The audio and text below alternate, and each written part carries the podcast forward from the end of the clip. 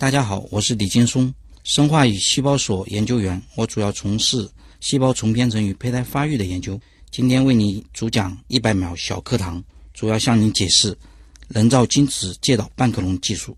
准备好了吗？人造精子是一群培养在培养皿中的单倍体的胚胎干细胞，是通过构建只含有精子遗传物质的单倍体胚胎，进而从中分离建立的细胞。这些细胞有三个特点：一是单倍体，即只含有一套遗传物质；二是多能性，即能分化成各种类型的体细胞；三是能代替精子使用，能通过注入卵子中获得小鼠。我们将这些小鼠称为半克隆小鼠，因为它们一半的遗传物质是来自于培养的单倍体的细胞，这与克隆动物进行比较而命名的。在克隆动物中，所有的遗传物质都是来自于供体细胞。因此，这一技术也称为半克隆技术。人造精子介导的半克隆技术为快速制备基因修饰小鼠模型提供了新的方法。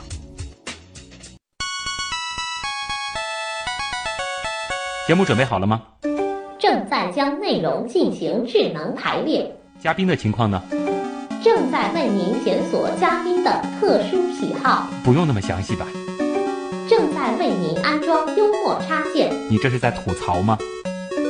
正在为您更换全部文字素材，正在删除您的幽默基因，已将节目专业程度调低到百分之三十五。好了好了，马上开始节目吧。正在为您开启极客秀。欢迎各位来到本周的极客秀。本节目由上海市科委支持播出。大家好，我是经常需要将文字素材复制，再与其他信息进行编辑与整合，并形成文稿的旭东。大家好，我是将精子遗传物质进行复制，再与卵子结合形成半克隆胚胎的李劲松。欢迎李劲松老师做客极客秀啊！李老师呢，来自中科院生化与细胞所，他是研究员、研究组长、博士生导师。那么，其实，在之前的一百秒小课堂当中啊，李老师也已经介绍了他主要从事的一个研究领域啊。再给大家重复一下的话，就是人造精子介导半克隆技术啊。这个就属于这种很多朋友感觉每一个字儿都认识，每个词儿也都认识，但是结合在一块儿，它到底怎么样去做？它的原理是什么？有什么样的意义？应该是会有很多好奇。那我们今天的极客秀关键词就是半克隆。首先，先进入极速考场，我们来认识一下啊，李劲松老师是怎样一个人？极速考场，第一题是咱们的必答题啊，就想问一下李老师，您怎么定义极客，以及自己觉得自己曾经做过的最极客的事情是什么？呃，我觉得极客嘛，就是代表一种高智商，嗯，和非常努力工作的一群人，嗯，他能不能做出非常突出的这种工作成果，是吧？那我觉得我个人到目前为止，我觉得做的最极客的一件事情，就是建立了可以培养的人造精子。大家可以想象嘛，精子是吧？大家都知道是带尾巴的蝌蚪状的一种配子细胞，嗯，它是会游动的，这种细胞肯定是不可以培养的，对吧？你从来没听说过一个精子它培养。会分裂变成两个，这是不可能发生的事情。但是我们建立了一个培养的细胞，这个细胞在地穴里面培养，嗯，但是呢，它通过注射到卵子中，又能当精子用，所以这个东西就完全是颠覆了我们对整个生理过程的一种常规的认识，是吧？所以我觉得这是一个非常这个让我觉得意外的一件事情，而且也是这个某种程度上是开了一个先河，是吗？对对，当时这篇文章被接收的时候，我觉得最后 editor 他就认识到这是一个很重要的概念。嗯，之后我们也会进一步的来介绍一下这个人造精子啊。这个现在听您的描述，这东西应该是不带尾巴的，是吗？对，它就是一个培养的胚胎干细胞，没法自己游，它不会。我们注射也可以让它发挥对对精子的这个功能，厉害了啊！接下来让您找一个东西给极客代言，你觉得什么比较合适，并回答为什么？您可以想象一下，就是我们极客秀要换一个 logo，你觉得这个 logo 上画一个什么比较好？那就画个金子吧。哦，这个是为什么呢？哎，你想想这个精子啊，嗯，精子其实它就是来源于一个二倍体的细胞，嗯，这个二倍体的细胞叫精原干细胞，它是一个在睾丸中不断增殖分裂的一种生殖的干细胞，嗯，这群细胞呢，它最后通过非常复杂、非常复杂的过程，最后你看它变成了单倍体，对，把所有的孢子全部扔掉，嗯，然后长出了很长的一根尾巴，最后还形成了一个前面形成了一个顶体。是这个顶体目的是为了要穿透卵子，进入到卵子里面，跟卵子结合，形成一个受精卵。嗯，那尾巴的目的呢，就是为了驱动它找到那个地方去。而且这个我们雄性个体每次射精都是上千万到一亿的这种这种数量级，但是最后能够进入卵子的就一个，所以这个过程是非常非常高度竞争的这个是吧？也是非常的非常极致，是是而最后成功找到那个卵子的个体，哎那又是绝对的绝对的。顶尖啊，即刻，绝对的即刻 非常形象啊，没错。这样子讲来的话，其实我们也都是大浪淘沙的幸存者啊。所以这个过程本身就是保证了物种的不断的往前嗯适应这个环境。您觉得最有意思的生理学或者是生物学的现象是？那跟这相关就是受精。哦，这个能再解释一下吗？就是您觉得为什么它有意思呢？刚才您是讲了这个精子的形成啊，本身这个过程对非常的好玩。对，那么受精这个过程？你想，卵子和精子这两个从个体大小来说就非常非常不一样，对吧？嗯卵子是可以说是机体的最大的一个细胞，而精子几乎就是最小的一个细胞。对，精子靠它的这种强大的游动能力，嗯，最后找到这个卵子。这两个细胞本身，它如果不相遇，它们就走向死亡。嗯，但是它们的相遇结合，就起始了一个新的生命，最后发育成一个完整的个体。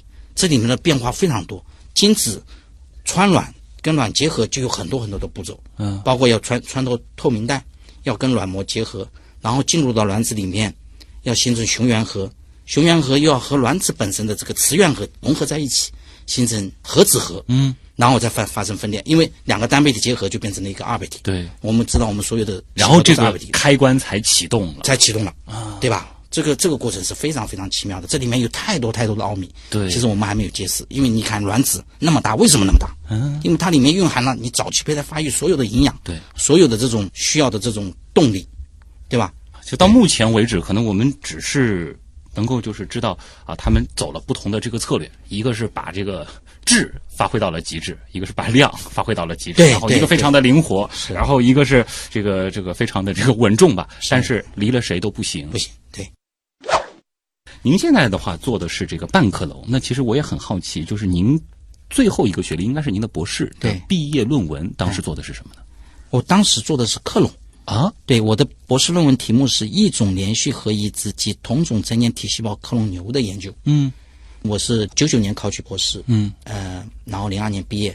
大家也知道，九七年多利昂诞生，对吧？这是这整个领域达到一个非常高高潮的一个一个状态。嗯，那么中国也在积极的往这方面进行努力，对吧？当时我就参与了我导师陈大元老师的两个项目，第一个就是这个异种克隆大熊猫的研究，嗯，第二个项目就是成年体细胞克隆牛的研究。成年体细胞克隆牛呢，呃，我作为主要完成人呢，就在零二年初在山东曹县获得了一批一十十四只克隆牛，真的是中国第一批基因全是一样的。全是一样，来自一个一个体细胞，一个高产奶牛的这个体细胞，嗯，呃，皮肤之间有细胞，然后用它作为供体，获得了十四只克隆牛，但是最后存活了五只，嗯，说明多克隆动物确实还是有些发育的异常，对吧？对不是那么容易存活。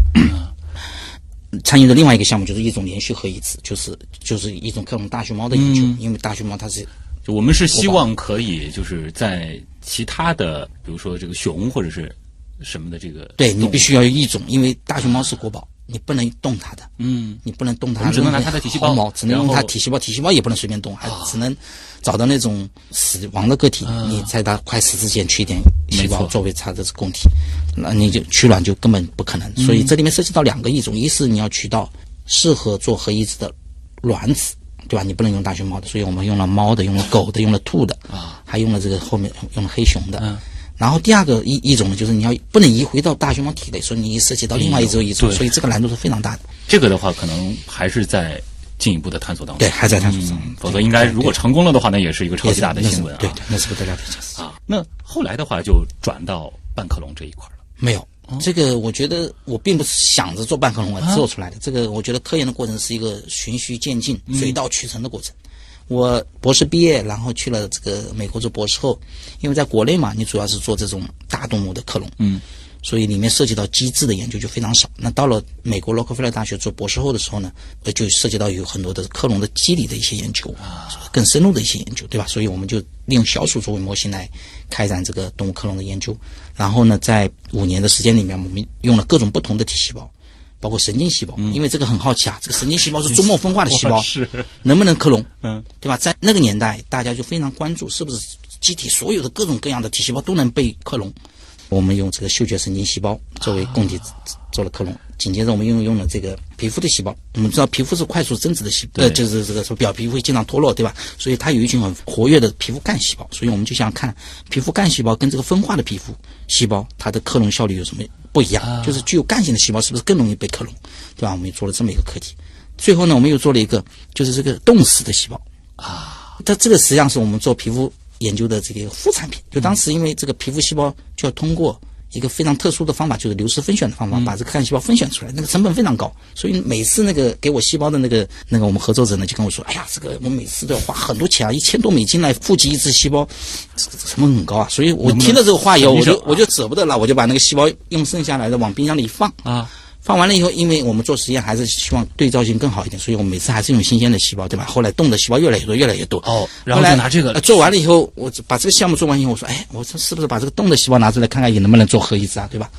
也发现也行，哦，也行。所以这是一个副产品，就是我们证明了这个长期冷冻保存，嗯，实际上是冻死的，我们没加冷冻保护剂，嗯，就是细胞已经已经破灭了，就是它不能再增殖了，用它的遗传物质做核移植，仍然可以。通过这个更复杂的一点的技术，能够获得个。所以这条脉络就是您是一直在试各种各样的细胞，对，尝试能不能用来做核移植，之后就想到了精细胞有没有可能？这还是有个慢慢的渐进的过程。这个到这一步还又花了几年时哦间，，这 所以我们先留一个悬念啊，对对到访谈的这个展开部分，我们继续的来了解。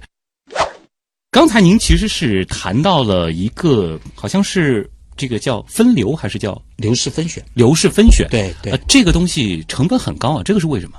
因为这是主要取决于一个非常复杂的、非常昂贵的一个仪器，嗯叫流式分选仪。嗯对，这个仪器反正目前三四百万，或者是更高端的还有五六百万。它的这个原理是什么呢？呃，就是说它它可以，比如说我刚才讲的皮肤干细胞，它的分选，嗯它就是说通过研究，它识别了一些表面 marker，嗯，然后通过这种表面 marker 的抗体呢，就可以识别它，然后呢，这个流流失分选呢，就可以通过这些表面 marker 呢，有这个 marker 的就把它嗯选到一个地方，没有这个 marker 的给它选到另一个地方，这个仪器就有这个功能，哦它是自动的。对，自动的，你只要把这些 marker 放进去以后，调好这种各种光，因为它有各种不同的荧光嘛，嗯，它来识别这个，因为 mark marker 上可以带上荧光，你要的这种荧光，它就会到你要去的地方，不要的荧光到另外一个地方去，这样就把两群细胞给它分开。这是现在生命科学领域非常常用的一个一个仪器，但是这个仪器设备本身是非常昂贵，很重要的一个实验设备，对对对流式分选对仪，啊我，们后面做的人造精子也是基于这个技术的一个发展才获得成功。就没有这样子的仪器，是不可能有后续的像人造精子这样的研，究哎。对对。好，那问题来了，想问一下李老师，如果说用您一年的收入去买这个流式分选仪，能买几台啊？呃买呃，我看五分之一台，五分之一台，哇对对对！那我们也不展开了，感谢李老师的这个 诚实啊，谢谢谢谢。这个大家有兴趣可以算一下啊，那还是很有动力的。说想问一下，如果说你可以不考虑，比如说家庭的这个限制，或者说是工作、经济收入上等等等等的这个限制，只遵循内心，自己想干什么干什么，你想做什么？环游世界。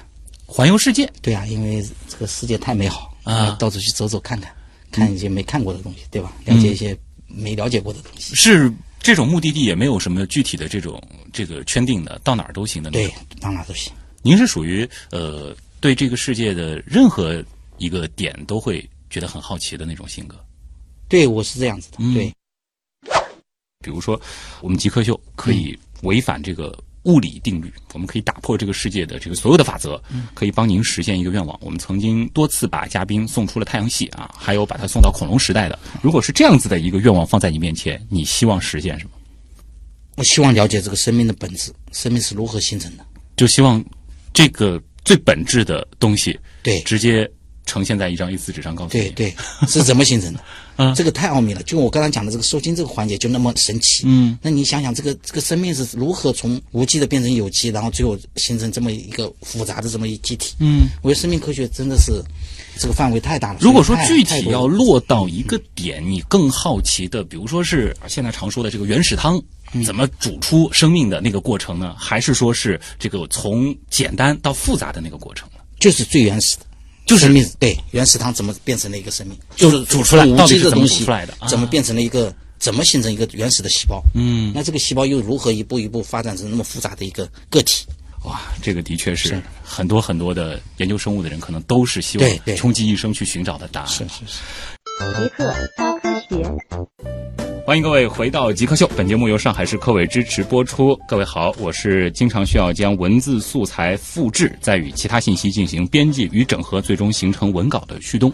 大家好，我是将精子遗传物质进行复制，再与卵子结合形成半克隆胚胎的李劲松。啊，这个半克隆胚胎最终还能够发育成生命。对，欢迎李劲松老师做客极客秀啊！前面已经介绍过了，李老师呢来自中科院生化与细胞所。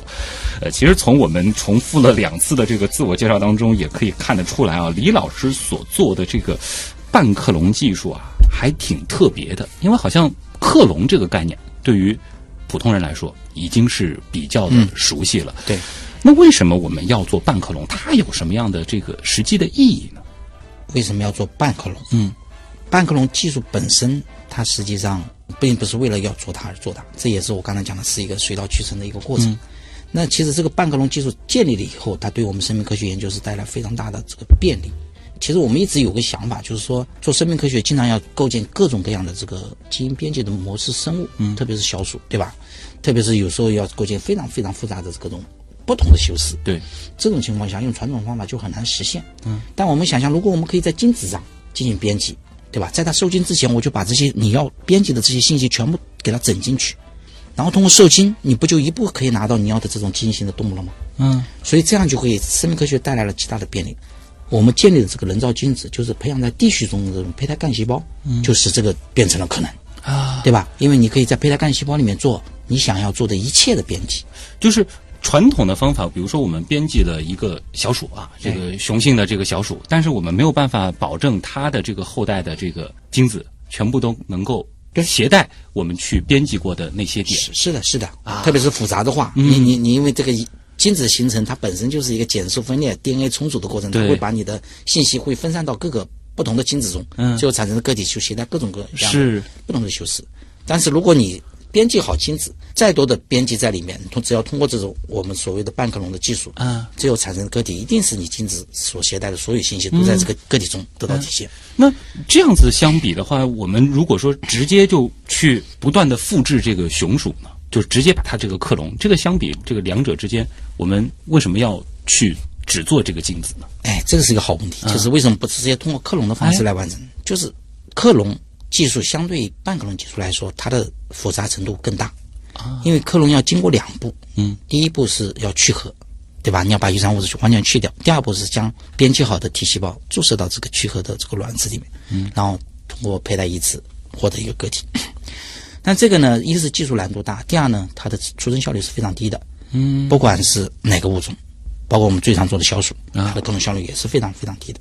那半克隆呢，它的显微操作只需要一步，因为我等于注射了一个人造精子嘛，一对卵子的遗传物质你是不需要去掉的，所以这个技术是相对来说是非常简单，因为大家也知道，是在在医院里很常见的很常见的试管婴儿这个中心，对吧？很多就是通过这个将精子注射到卵子中去。啊，这个技术已经很成熟了，技术然后很操作起来相对很简单比较方便。对嗯那还有一个重要点就是说，我们这半克隆出生效率很高，嗯，比比克隆动物出生效率高出四到五倍，嗯，对吧？我们有将近百分之二十的出生效率，所以这样的话，就是这个这个就变得很容易了。因为克隆技术不是所有实验室都能掌握的，但是半克隆技术经过一定的培训是很容易掌握的。它方便推广，然后就是在就是很多的这个，比如说实验的这个场景当中，嗯。我们其实是可以替代对克隆动物的，对对。就是因为我们本身需要的这些点，它已经都具备了。对啊。对，这个的话，就是它的一个很大的优势所在了。是是，那接下来的话，其实还有一个关键词，就是体细胞重编程。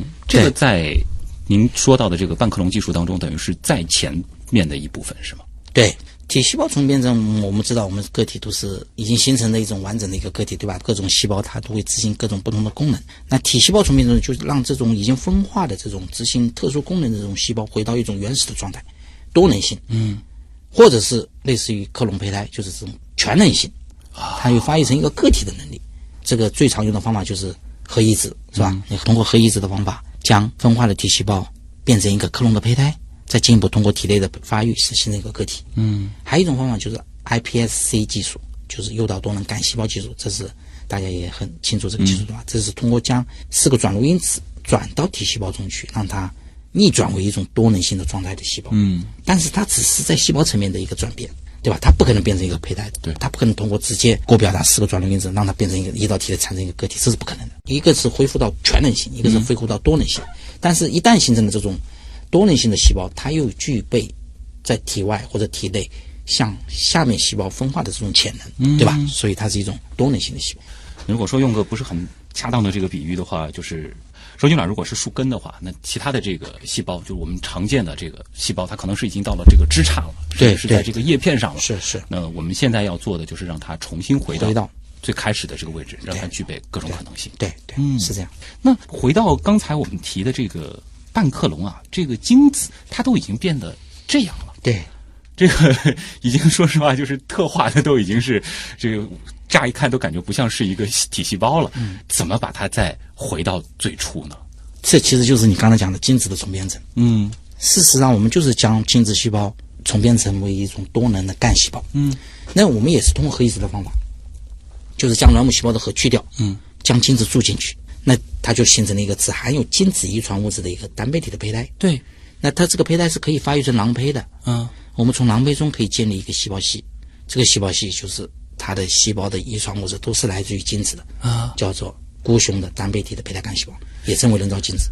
这个其实会有一点点这个想不明白的地方，就是在于，因为这个它只有一半的对。遗传物质，对，但是还能够让它继续的复制。是的，啊。这个是早在上个世纪七十年代就有很多科学家在研究的一个方向。嗯，因为很好奇的一个问题是，我们男人跟女人实际上遗传物质都是一样的，就是遗传物质就是两个拷贝双倍体，所谓双倍体，它的两套遗传物质实际上它基因信息是一模一样的。嗯，那为什么我们一定要两套完全一样的遗传信息去发育嘛？嗯，对不对？所以在上个世纪七十年代，很多人就是很好奇，我如果只含有一精子的遗传物质，或者我只含有卵子的遗传物质，这样的胚胎能不能发育？嗯或者我两套卵子的遗传物质，两套精子的遗传物质，这样的胚胎能不能发育？嗯结果都证明是不能发育的。嗯，但是呢，在那个研究的过程中呢，大家就发现了一个事情：这个胚胎虽然移到体内不能发育，但是在体外它到囊胚是一点问题都没有的。嗯有了这个基础，哎，有了囊胚，你就可以从囊胚中把它分离出建立细胞系啊，嗯就建立来自囊胚的胚胎干细胞。胚胎干细胞就是从囊胚中建立的嘛。这个工作获得了二零零七年的诺贝尔生理医学奖。嗯，其实这个工作就是这个获奖的实验室最早做的。啊，它就是将只含有精子遗传物质的单倍体的囊胚在体外进行间隙。他们成功的建立了四个细胞系，但最后发现这个四个细胞系都是二倍体的，哎，就是这个单倍体到囊胚阶段它的确还是单倍体，嗯。但是在间隙的过程中呢，这细胞会发生自发的二倍体化，啊，一倍体啊会变成两倍体，完全就是这么发生的，它不会出现意外，不会出现一点五倍，嗯。它是一个很自然的规律。所以呢，在那个时候他就发现，他发现哎，所有的细胞都是二倍体，所以就等于说他从单倍体囊胚中没有成功的建立一个单倍体的细胞系。嗯是吧？这是在八十年代、八三年发的一个文章。这个其实，在那个年代是是可以理解的，因为那个年代没有很好的刚才讲的那个流式分选的仪器，他可能就没想到用流式分选的方法来把这些单倍体细胞复制出来。因为它这个单倍体细胞二倍体化，它不是一蹴而就的，不是说我同时整齐划一的，我全部所有都变成二倍体，它是逐渐、逐渐、逐渐的过程。所以你只要在所有的单倍体细胞全部变成二倍体化之前，将足够多的单倍体细胞复制出来，把那些二倍体细胞扔掉，那你这样子就可以通过定期的流失分选，在体外将这个单倍体细胞难怪这个流失分选那么重要。对啊所以这个就到一一年的时候，嗯，有两个实验室就利用了这个流失分选的技术，将这个单倍体细胞在体外建成。所以我们并不是把这个已经二倍体化的这个细胞，把它再重新变成单倍体倍不是这个而是把它分选提前分选对出来。对对，是这样的。啊，我有一个小问题啊，就是这个是在精子身上做，那么同理是不是在卵子身上也可以做？因为一一年报道的那两工作就是从卵子上做成的，啊，我们一二年报道的工作就是从精子中建成的。嗯，因为你可以想象嘛，我从卵子中建成的这个单倍体细胞，你再注到卵子中，理论上这种两套遗传物质都是来自于雌性的，对那这种胚胎是不能发育的嘛。对我刚才讲七十年代都证明过，嗯对吧？但是如果精子来源的呢？嗯，那我们就一二年就做了这工作，发现注进去，哎，它能当精子用。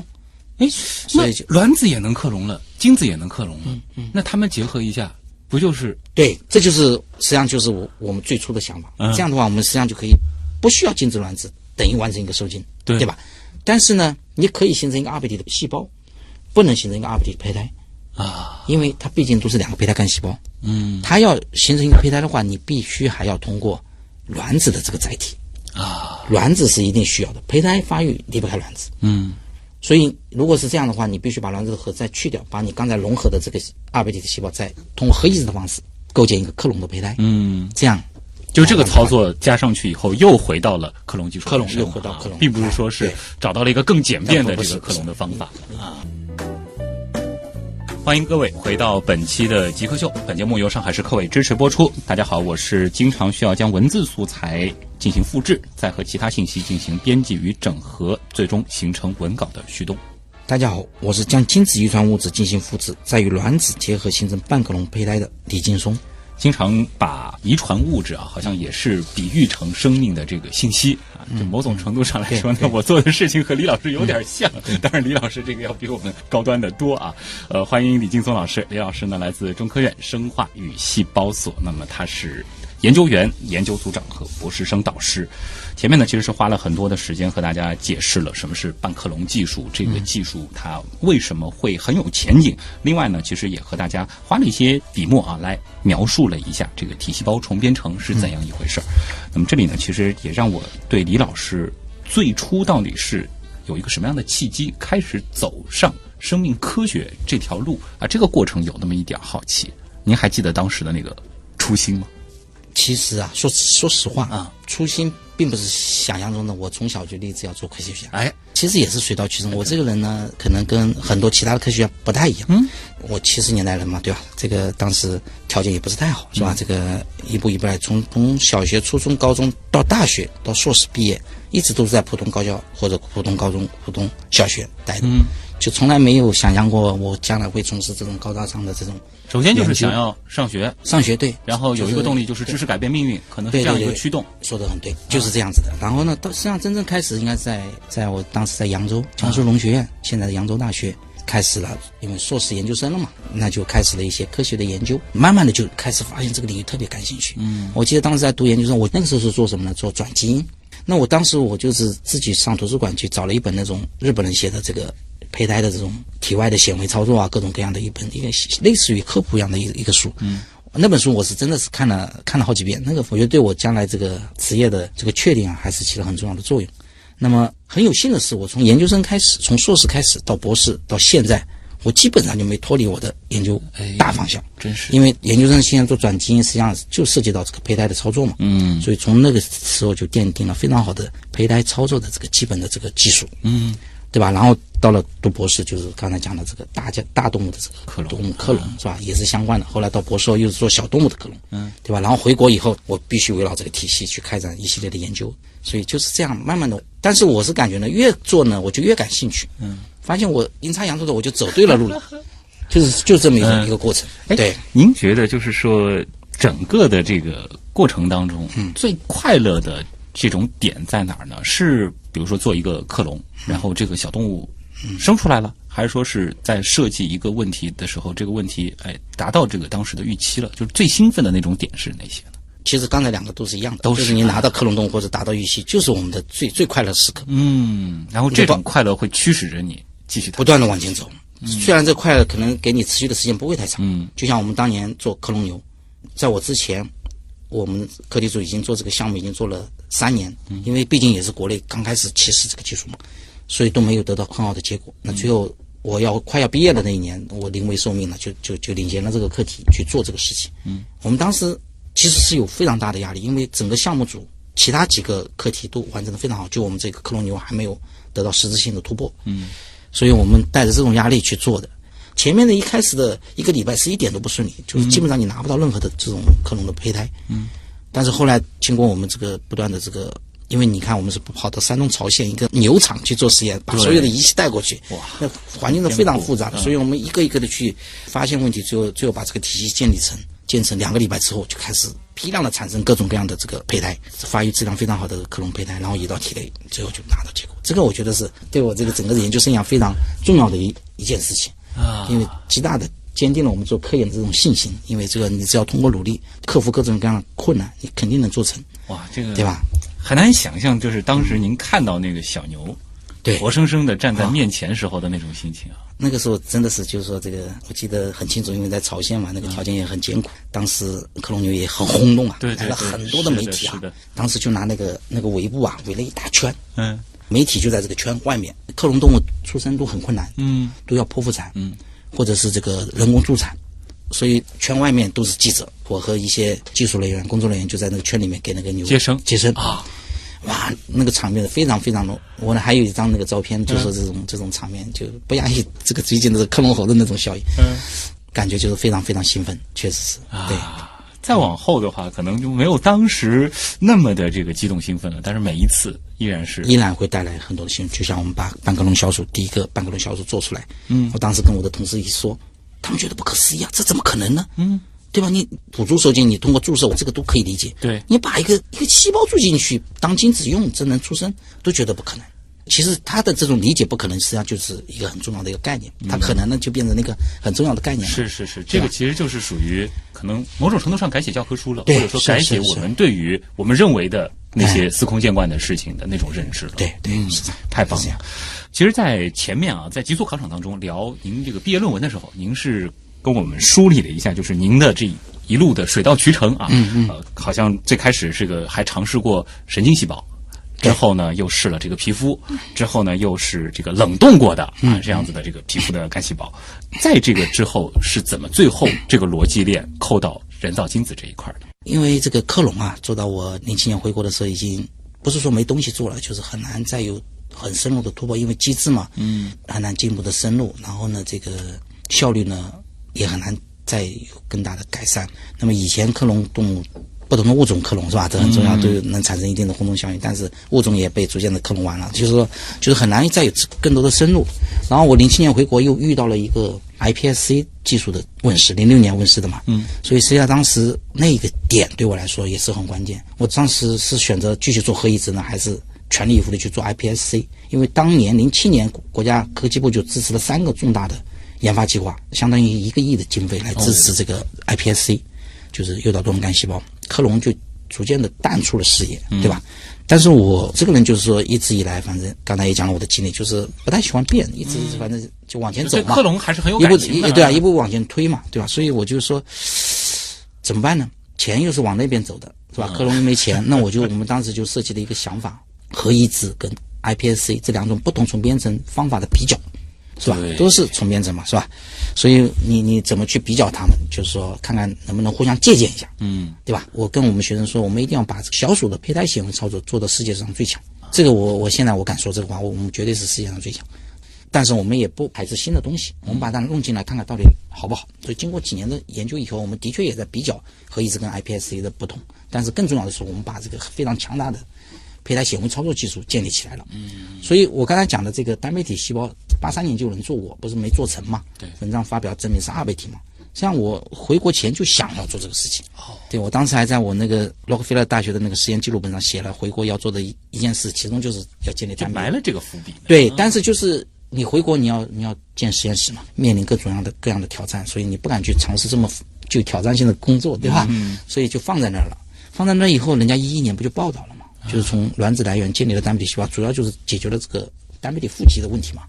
所以我们就很快就想到我们能不能建立精子的。嗯。所以实际上从那篇文章报道到我们最后这边我们的文章出来到 Cell 发表，你们几乎是八个月立刻行动，对，立刻行动，八个月。嗯，所以我跟学生说啊，别看这八个月，虽然我们花的时间不长，但是我们前面的四年都是在等待这么一个机会，对，对吧？机会一来了，我们一上八个月就把它搞定了。嗯这个才叫是给准备的人嘛。对啊，我觉得机会来了，我们当时就一蹴而就，就把这个事情做成了。做成了以后，那就建立了一个这么一个体系。但这个体系本身存在一个问题，就是它的一是阿布里化，第二是它出生效率很低，半克隆小组效率非常低，只有不到百分之二。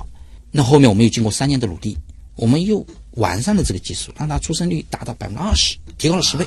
达到这样一个水平的话，它就可以变成一个工具了。对，如果你只是百分之二，那只是一个概念，你永远没变，只是说没法证明了这个可行哎可行，这是一个 new concept。嗯，但是它不能变成一个工具，所以我们通过三年的努力，又把它变成了一个工具。这是我们一五年发表的工作。那再往下怎么弄？那我们就要展示这个工具的强大。所以我们这几年都在做各种各样的工作来证实我们这个工具啊，我们这个人造精子介导的半克隆技术，在模拟人类很多疾病，这这个建立更好的小鼠模型方面有很重要的作用。嗯，然后最近我们又基于这个技术又提出了更大的一个想法。哦，我们希望利用这个技术，将人类全基因组的蛋白，通过我们技术，所有的蛋白都打加上一个标签。哇，就是所谓的全基因组标签计划啊，Genome Tagging Project（GTP）。对，所以我们就希望把这个技术应用到极致。啊，这个的话，其实我们也可能以期待，就是说其他的团队基于你们这样子的这个工具，也会有更多的这个成应用。嗯，对对，是这样的。这里是正在播出当中的极客秀，今天做客我们节目的极客李劲松老师，来自中科院生化与细胞所啊。呃，我们还剩下一点时间呢，要交给网友李老师来。其实我们很多网友也是提了有深有浅啊，各种各样的问题。我们进入问题来了，问题来了，问题来了，问题来了。第一个问题来自三只长颈鹿的爱情啊，他问的问题是：DNA 能否区别克隆小鼠和被克隆的小鼠？这个是不是在讨论，就是我们怎么样去判断这个动物它到底是不是克隆体呢？如果从 DNA 序列来说，还真的是不是那么好判断。哦，你用的词是不是那么好判断？对的啊，因为它复制了嘛。对，它 DNA 的序列是完全一样的。嗯。但是呢，因为克隆和被克隆动物它还是有些区别的，对吧？因为你比如说这种克隆小鼠，它已经是半年了，也就是在年龄半岁的时候，我们拿它细胞来克隆，嗯，对吧？那我们克隆出来的动物，虽然 DNA 的序列是完全一样，但是实际上它的年龄只只有刚出生的这么个年龄嘛，对对吧？所以你实际上可以通过看，比如说看端粒，端粒的长短来判断这个是不是，嗯，是是克隆的还是被克隆的，因为所以端粒它的确是短的，克隆过克隆的应该是变长了。啊，克隆的应该是变长了，但是因为你啊，如果半岁，同样的半岁的那个那个就是会短了了嘛，对。吧？因为克隆它是会会让它变得更更小嘛。嗯，重庆这个早就被证明过了。就所谓的这个单看文字一模一样，对但是我们如果看这个封面的这个装帧 啊，可能这个新版和旧版还是还是有点区别的啊。对对对对，啊，所以还是可以判断的。如果说硬要比较，硬硬是要比较，肯定是能找出一些不同的。嗯对，但这个前提是在于，就是说我们是拿这个克隆的这个本体和克隆出来的这个小鼠这两个 DNA 放在你面前，你们可能可以判断。对那如果说是一个克隆出来的克隆动物，嗯，和一个这个自然生产的这个其他的，就是那很好判断，啊，这个怎么因？为它的 DNA 序列完全不一样。嗯你克隆动物肯定是跟你供体的那个 DNA 是完全一模一样的，嗯，但是你自然受精产生的个体，那的遗传信息是完全不一样的。啊，那如果说把这个难度再加大呢，就是我不告诉你这两个里边有一个是克隆的动物，能判断吗？那你得告诉我这个克隆动物它来自于哪，或者你有原来那个就是你被克隆这动物的遗传信息，嗯那我通过这个测序一下就能分析出来。啊，但是就是本质上来说的话，就是克隆出来的动物，它已经是一个正常的个体了。对在微观的层面、宏观的层面，其实它和正常的动物其实没有太大的这个实质性区别。呃，对，就是说一旦它能够存活下来，它基本上都差不多的。嗯，因为这里其实也谈到了，就是之前好像很多人对于克隆动物的一个认知啊，就是觉得，尤其是从多利羊的那个故事开始，大家会觉得好像克隆的动物是寿命啊，好像各方面都不如这个自然生产的动物。这个是技术在当时存在的一个普遍现象，留给人的一个刻板印象呢，还是说事实就是如此事实就是如此。啊？这个是为什么呢？克隆动物你可以想象，因为它都是从成年的体细胞，那成年的体细胞，你想，如果你二十岁、三十岁，它这个 DNA 序列发生了这二十年、三十年，积累了多少多少的变化啊？为什么受精那么完美？嗯就因为在受精的过程中，卵子和精子形成过程中，它会发生很多的 DNA 的重组，对吧？然后呢，还有很重要一点呢，就是说，不管是 DNA 序列的变化，它同时还有表观遗传学的变化。嗯表观遗传学在一生中都会发生很多的变化，但是呢，包括配置和受精这个过程呢，就让这这两个过程都变得重新洗牌了一遍，对，确保你受精卵最后能够一个完美的发育。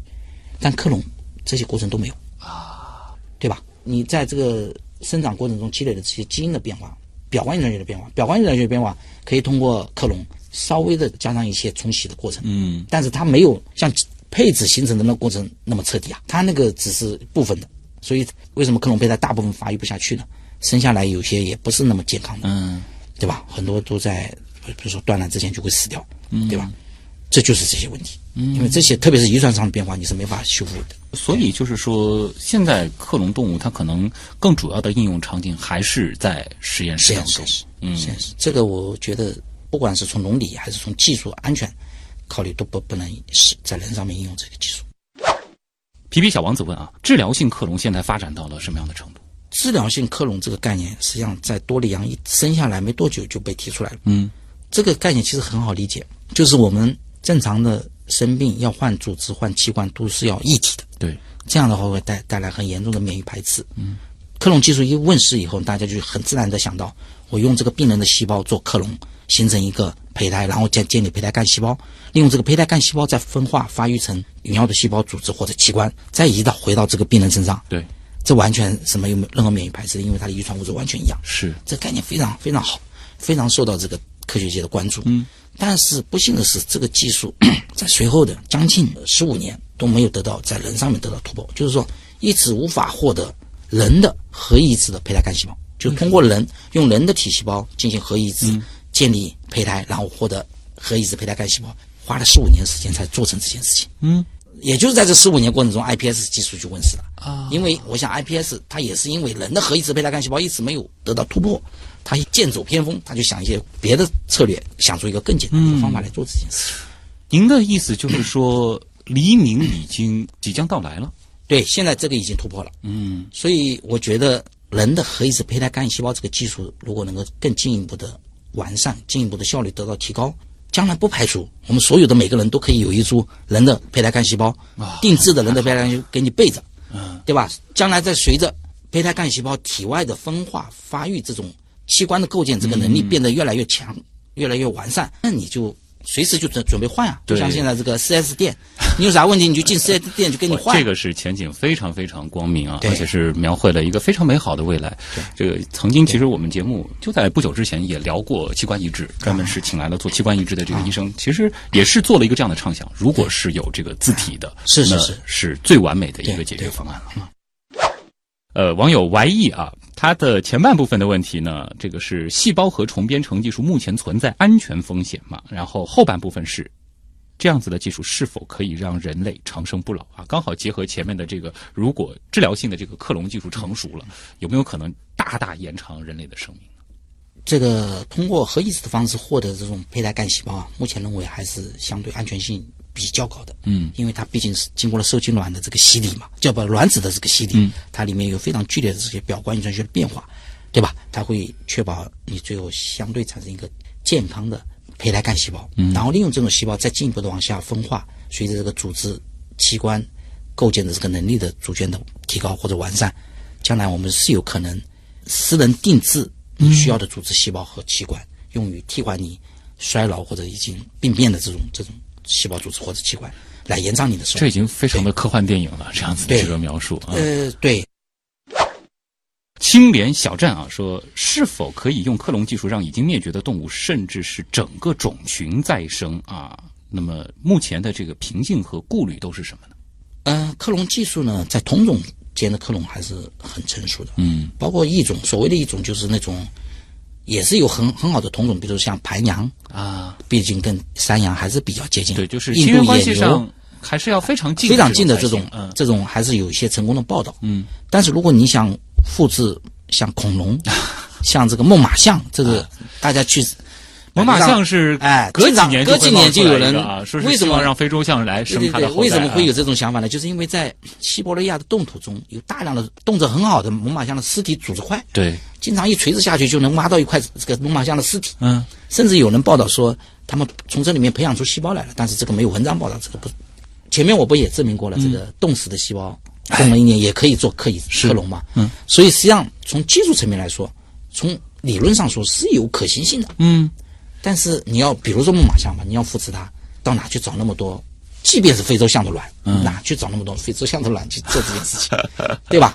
这个非洲象也是也是很很濒危的，对吧？对所以从可行性上说是非常非常低的。我个人认为啊，另外，可能有一点，尤其是这种比较远古的这个生物啊，就是说，呃，有没有必要再让他们重新回到这个世界上？他们本来已经是被选择掉的这可能也是有一些人的一个思考了。是是是。另外，其实我也看到过，好像有一个说法，说是像是这个基因啊，或者是这个这样子的遗传物质，它本身存在着一个半衰期。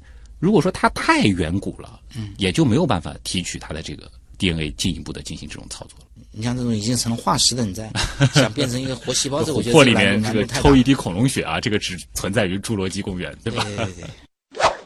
呃，竹本小丸子啊，他问的是啊，这个我们经常会出现的一道叫考研与就业题啊。首先是如果报考您的研究生需要具备怎样的条件啊？那么还有一部分呢，就是呃，如果从事这一方面的研究，或者说是有这样子的教育背景，找工作方便吗？考研究生的话，我们单位是通过统一面试、研究所统一招生的这种方式来进行的。所以他没有定向说报考我的这个研究生，就我必须是先报考生化与细胞。对对对，然后我们是组织一个很大的这个面试的这个团队，然后来进行几轮的面试，最后确定入选的这些学生啊。然后进入了我们学习所以后呢，他会有一个轮转的过程。对，啊，就没说没法说，我就是冲着李劲松老师来的。你可以来选择我来做做轮转，但是也有可能会选的人很多，就是我会也会有一个筛选的过程。但因为轮转轮转是有名额的，比如说你今年招一个学生，那你一轮轮转只能不能不能超过两个人，嗯，不是说你有多少人来都行，对，所以我们这个实际上是非常严格的一个，也相对是非常公平的一个一个招生的体系，嗯对。那像您会看重怎样特质的学生呢？我是觉得对科学有激情的人，我是非常喜欢的，而且非常勤奋，能够付诸于实施的这种人，有执行力的人。因为生命科学是一门实验科学，不是坐在那看文献，对，想就能想出来的。你得把你的想法变成实验数据来证明它，所以这个一定是需要有对科学的兴趣，有勤奋的工作，才能才能做成这这些事情。我觉得这两点我还是比较看重的。好，那么下一步就是前景了。工作啊，工作其实我觉得我们这个行当找工作还是非常好找的。嗯，就如果说他不做研究的话，他通常会有哪些去向呢？你如果不做研究的话，你如果你掌握了非常好的胚胎的操作技术，嗯，现在试管婴儿中心这种技术非常受欢迎的。明白了，这个的确是目前看来这个前景非常好的一个 一个行业啊，而且可以预期就是在之后的很长一段时间，这个产业本身还是对。现在试管婴儿这个是越来越嗯越越热了。哎，那另一方面就是说，比如说本专业的，像现在您从事的这一块儿，这个半克隆这一些，呃，它有哪些这个商业化的这种前景吗？呃，现在市场上也有很多自备这个基因编辑小鼠的这个公司啊。嗯，我们这个技术实际上是最适合做这个事情的，但是我们精力有限嘛，就不会去做这些事情。但是的确是有商业化的前景的。如果让我出去开公司，我相信我也能赚大钱。但是兴趣不在此，所以就算了。就是属于您个人的这个志向的问题了。对对，嗯，对，这个如果说其实商业化的话，应该是会非常厉害。肯定的，对。所以也可以考虑，就是说先想办法成为李老师的这个研究生，然后如果有志于此，可以学成之后再去尝试啊。可以。好的，今天也再次感谢啊，来自中科院生化与细胞所的李劲松老师做客极客秀啊。除了带我们再一次熟悉了克隆这件事儿之外，更重要的是让我们知道了半克隆啊，原来那么的有意思，那么的神奇啊！好的，再次感谢李老师的到来，谢谢您。好，谢谢大家。嗯，那么以上就是本周的节目，本节目由上海市科委支持播出，我是徐东，咱们下周再见。